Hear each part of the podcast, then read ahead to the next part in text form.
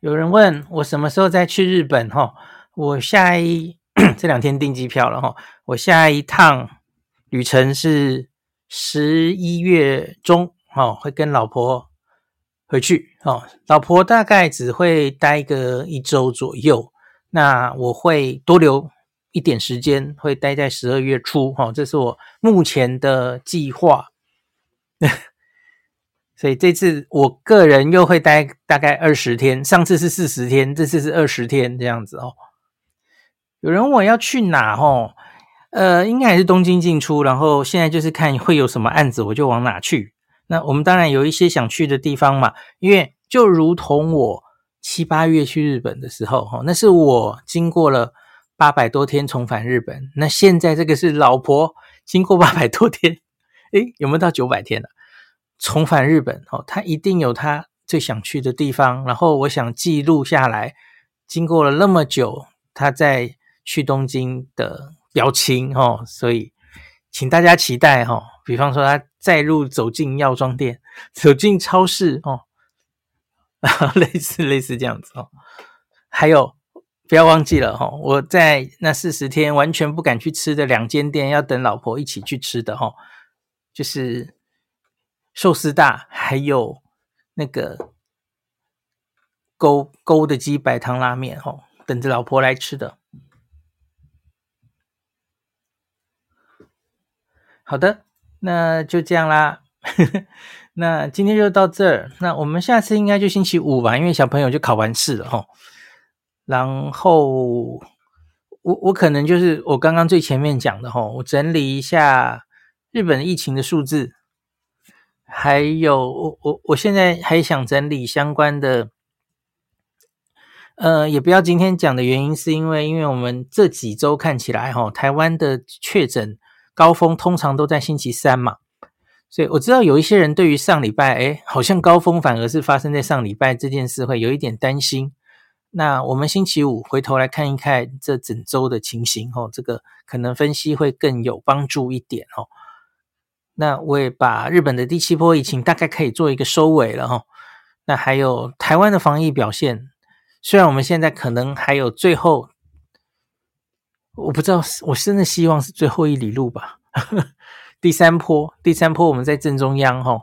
那可是我们到底表现的好不好哈？用数字来看的话哈，我觉得这几天很多新闻上很多所谓的专家批评的，我觉得那个都怪怪的哈。数字引用的也不对哈，比较的也不对，那看起来有点让人摇头。哎，好吧，大概就是这样。呃，来得及的话，然后因为我这个礼拜其实有点忙，就是要去上节目，然后要帮导游演讲，看看我来不来得及准备哈。就 OK 的话，就是星期五，我这个礼拜就改成二五跟大家分享了哈。那星期五我们十点再见。好，今天就讲到这喽。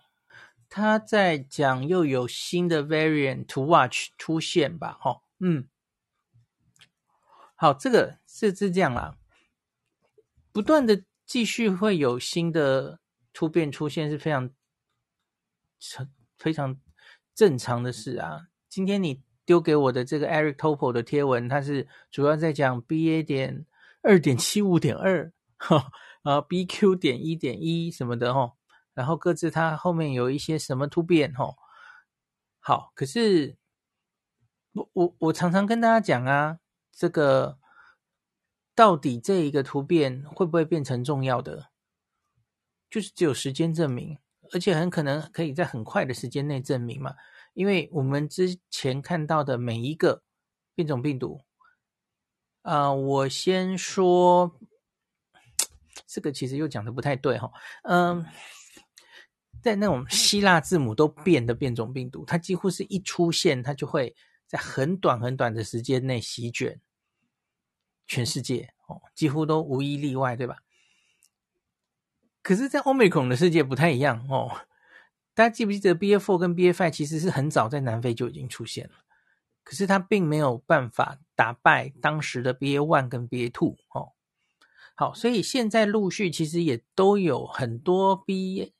奥密克戎的家族再出现，你要真的要我说有一个下一个可能做大的哈，可能是 BA 四点六吧 BA 四点六现在已经占了美国的好像是破十了吧？那现在你丢给我的这篇，其实只是刚刚出来的一些，哦，他们觉得可能值得注意的嘛，吼。那可是它到底是不是可以成熟？就是理论上它有多少突变哦？它有多少免疫逃脱？那都是理论。它事实上在自然的竞争里，它可不可以打败原本的病毒株，才是它之后可不可以做大的关键哦。是，然后呢，它刚刚出来的时候，就算它前两个月没有办法占据这个变成主流哦，可是你从 BA 四、BA 五看起来哦。在别人比较 严重的流行一波之后，这些人当然可能在三四个月后再度做大，这是有可能的哦。这所以这都是只有时间能够告诉我们哦。那我跟你讲这个东西有完没完，不会完的哦。那可是现在有一个观点我可以讲给大家参考。何美祥老师快要出新书了，最近应该要公开了，因为我刚刚帮他写完序哦。那老师在书里面有提到一个说法。他觉得这个哦，新冠病毒突变突变到了奥密克戎之后，它是一个特别的一个突变，因为在奥密克戎之后，大家有没有发现，在奥密克戎之前，大概每三到六个月哦，我们就会出现一个希腊字母，然后席卷世界，改头换面，然后打败前一个。那可是到了奥密克戎之后，变成了什么？都是在奥密克戎里面自己变，所以。它会不会持续这样的状态？就是此后我不知道会多久哈，也许起码这个冬天不知道它可以称霸多久。因为大家知道，去年十一月到现在，奥密克戎已经快一年了哦，没有另外一个希腊字母出现哦，所以它就只在奥密克戎的家族里这样子变。那它再怎么变，它终究是奥密克戎哦。它它就算跟别的奥密克戎有一些不同，可是它还是分类是奥密克戎。他们还是有一定程度的交叉防护，哦，防重症，这些都没有改变。即使即使它可以让你再度感染，哦，所以美仙老师的假说是觉得之后会不会就是蛮长的一段时间，其实就被定于奥密克戎了，哈，因为奥密克戎实在是传染力太高了，哈，大家性质差不多嘛，哈，传染力很高，所以你很难再有一个新的完全不同的突变，然后能够传染力跟它那一样。甚至超过它，把欧美孔整个打败，驱逐于这个世界之外哦，好像比较越来越不容易了哦。所以就是这个这个增加传播力是有它极限的嘛吼。这个它的这个嗯，阿林值都已经破十了哦，那个能够再传染的这个似乎已经到了一个临界点哦。那我们不知道。不是会不会如同老师说的这样，然后就是之后至少蛮长一段时间，可能就是都是奥密克戎家族在这边突变突变，然后它造成的疫情，就如同叶医师说的嘛，有没有发现哈？有一些国家 BA one、BA two、BA five，它的疫情那个 curve 就是有一点像皮球往地上打一下，然后它动能越来越低哈，它每次跳起来的。那个高度都越来越低吼，所以假如都一直在奥密克戎里面这样打转的话，看起来好像就是可以一直都是这样的 pattern 哦。所以这种奥密克戎里面再出现的人，我们初步先不用太担心了吼。那你也不要一直追着这些东西看了吼，等到那个东西真的变成严重的东西，那新闻就会都在报它了吼。你就也不要让自己。这操心能有什么用呢？你让 Eric Topol 去追就好了哦。有人问要不要打第四剂，十一月要出国，可以啊。为了出国是可以去打的。哎，不对，我说错了啊，好像是要商务才可以吧？哦，今天刚公布的那个第二阶段的次世代疫苗是打开始了嘛？哦，预备开始了。那它有一个就是因为商务洽公出国的话，允许打次世代哦。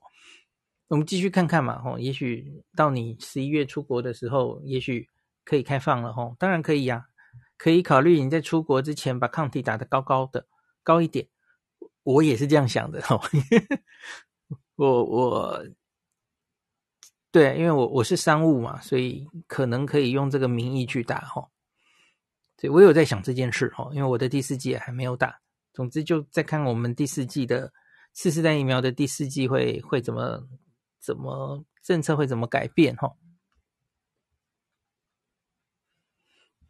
有人问台湾脱口罩是不是还要一阵子？有人说可能会在十一月哈。那可是脱该不该脱口罩这个议题，你去看今天的有话好说好了。我我自己觉得，终究它会变成一个被动的哈，就是不是硬性的口罩令啊。但当然，随着场合可能会变嘛。比方说，公共呃，对不起，空旷的场合、室外场合可以先脱，呃，先不用强制戴哦。可是室内还是强制，就是口罩令要拿掉，可能也会经过好几步吧哦。反正最后大概会变成就是用建议的啦哦。而不是强制规定，哦，让大家自己决定。我想这应该是趋势了，哦。那你要问我最小心的方式，我个人是没有。但大家听过叶医师，他是比较极端的，对吧？他他是他觉得，起码在户外的口罩，在欧米龙时代，大概应该是没有什么意义的。他他持的理由是说，因为台湾到现在其实都蛮热的嘛，哈。他觉得这个外科口罩在室外很热的环境，其实戴一戴就湿掉了。湿掉的口罩其实几乎是没有效果的，那其实是无意义的齁。那另外是奥密克戎，其实戴一般的口罩又不一定能防住多少，所以这是他的理由。那可是我觉得多半的感染科专家可能是偏向，你看我们现在是一路在开放嘛，然后境外一路要开放，然后。打开国门，然后有很多病毒可能有机会带进来，然后我们要观察这个境外一路对医疗会不会有什么影响。然后现在明显还在高峰嘛，这个今天的数字只看数字是高原期啊。我们三周前到了最高点，这两周数字看起来差不多，那怎么会在这个节骨眼想把口罩令拿掉呢？要拿掉也应该是国内疫情已经一路往下降之后，不是吗？好，当然有另外一个极端的说法，是会觉得干脆现在就是给它冲到顶，然后该感染的都感染，把把 NPI 都拿掉，该传的都传了。好，这是一种想法，可是台湾从来就不是这样的想法呀。这开国门是有可能让前面一集我讲啊，这个冬天也要小心免疫负债的流感嘛，哦，那戴口罩也可以防流感啊。那所以该怎么说呢？我觉得我们的国家的防疫其实就不是走这种暴冲路线的嘛。对啊，我我很高兴，至少现在零加七哦，开放国门比我预期开早开了很多。那开放零加七跟拿掉口罩，我自己是觉得是脱钩的嘛，因为。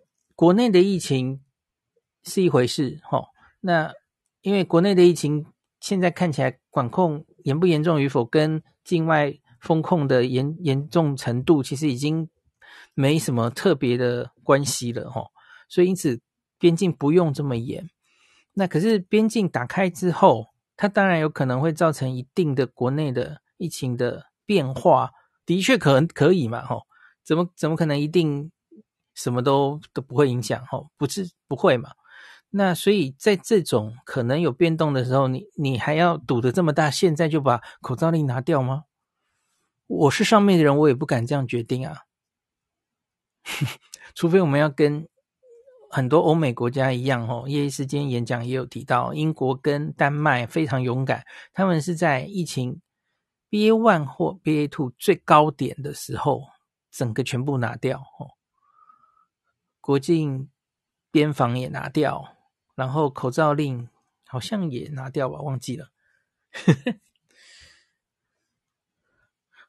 我觉得现在是已经进入准备进入冬天，天气要开始变冷了哦，所以天气变冷的时候就更没有戴住口罩的问题啊。所以我觉得我没差啦，吼，只是我知道有些人会也有点受不了了，吼。这个我没有太大意见，专家决定就好。我觉得可戴可不戴，随便你们，戴不出就不要戴。嗯，只是呃，应该是说最后可能就会回到，因为要自己决定嘛。所以就是比方说你有重症风险因子的人，其实打了疫苗，我觉得你可能都可以戴着口罩保护自己。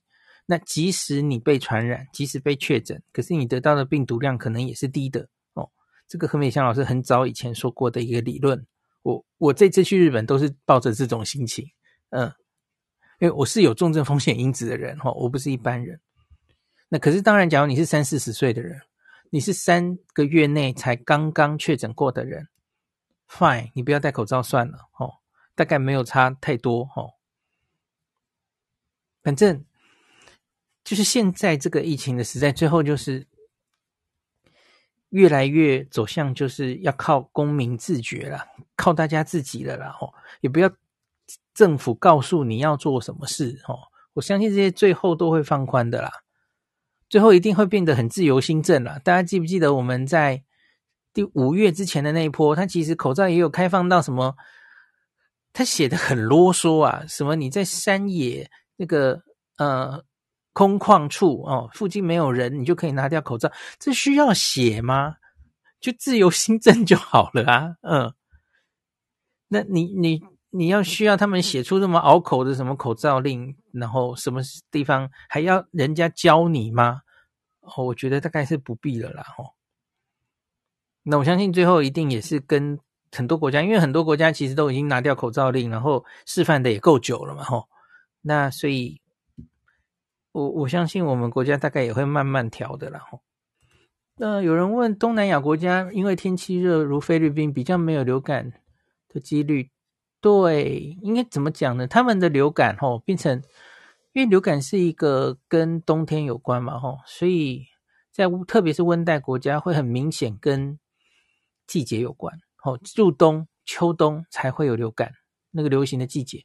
那可是到了温这个亚热带或是热带国家，会有一个现象是，它不是没有流感哦，它的流感可能会失去季节性，所以它其实可能是一年四季都有机会遇到流感。那可是也因此，它的虽然是没有季节性，可是它就不会特别严重。因为大家知道，流感在冬天流行有一个原因，呼吸道病毒它是在呃冬天气温低的时候，它传染力会变高哈。那所以他们有可能就会比较没有那么严重，可是它反而是一年四季都可能见到流感哈，它不会没有的哈。J.K. 莉，你不要问我了，那些都是指挥中心自己要慢慢决定的事了哦。隔离标准七日变五日，那个一定最后都会滚动式调整啦。问义军去吧，他们爱什么时候调整就调整，我我没有那么在乎这件事哦。反正就滚动式调整嘛，大家都很熟悉啊。嗯，好，接下来就有话好说，今天都有谈过啊。接下来还有很多可能会变的嘛，接触者自己会不会变成七加零哦？五加零，然后目目前的居家的接触密切接触者，还有三加四或是零加七可以选，以后会不会再修？好，那些真的我觉得都不重要了，反正那些就是会滚动式调整。可是，如同我这一波五月跟大家讲的，基本这是一个你自己要知道你自己该怎么处理的时代了哈。你管他他们怎么规定，他们怎么规定什么时候要变？那他们自己去决定哦，可是你就知道这个病毒的性质哦，自自己该知道该怎么处理哦，又不是国家规定五天变三，七天变五天，然后它的传染力就变了哦。你过了七天之后，或是过了五天之后的传染力就变了，不是嘛？病毒本身是没有变的，那那是一个国家的国家的政策会变，那可是你确诊了。你在第六天跟第八天的传染力，这是你自己要决定的啊！你管他国家怎么决定哦？所以你小心起见，你家里有一个老妈妈哦，你自己要知道怎么处理嘛，而不是国家跟你说五天就可以解隔，我第六天就可以跟老妈吃饭了，不是这样嘛？哦，大家应该知道我的意思哦。这我在想，接下来会不会 Podcast 也是呃。就是完全转型到这个旅游的内容哦，因为我昨天稍微看了一下，我我在七八月不是有四十天每天在日本讲一集吗？吼，结果我发现这四十集的听收听率还蛮高的耶，每一集几乎都有上万次。其实我我太忙了，我没有每一集都去看哦。我现在回头去看，哇，好高哦。然后我我回台湾之后，不是又开始重新有一些议题的疫情的题目哦。哎呀，那个收听率凄惨无比啊！哦、所以就是暗示我应该要继续去讲旅游，没有问题哈、哦，已经转型了哈、哦，自动转型成功哦。所以我可能接下来是规定，要不是就是可能会会，因为我现在要做的工作大概就是把部落格的文章好好再更新哈、哦，有有可以更新到现在疫情后的状态的东西，赶快先都更新哦。那这个更新过程中，我可能也就会把它弄成 podcast 来跟大家解说一下哦，就是会越来越多旅游的内容这样子哈。本集由凯盛电讯赞助播出，感谢本节目的第一个干爹。如果你要去日本，在烦恼上网的问题，你的手机是十一 iPhone 十一以上的 iPhone，恭喜你，你可以使用去日本上网新趋势的 eSIM。虚拟 SIM 卡没有实体卡，下单之后收到 email 的 QR code 就完成交易了，不再有寄送卡片、寄送 WiFi 机的麻烦问题，而且根本不需要更换原本的 SIM 卡，还是可以接电话或者是简讯，非常的方便。凯盛电讯是日本自助旅游中毒者长期的老伙伴，之前曾经推出 AU。分享器吃到饱，多年之前非常受到大家的欢迎，因此这张凯盛的 eSIM 卡也是走 AU，也就是 KDDI 的漫游。那透过 Podcast 的前面的连接，点进去，林氏璧的读者可以直接九折。如果没有，请手动输入万年优惠代码 LINSHIBI 林氏璧。凯盛的 e 游卡有三天、五天、八天的选择。或是三十天用一定容量的选择，请大家参考网页。那 eSIM 详细的说明或是其他的上网方式，请见部落格文章连结。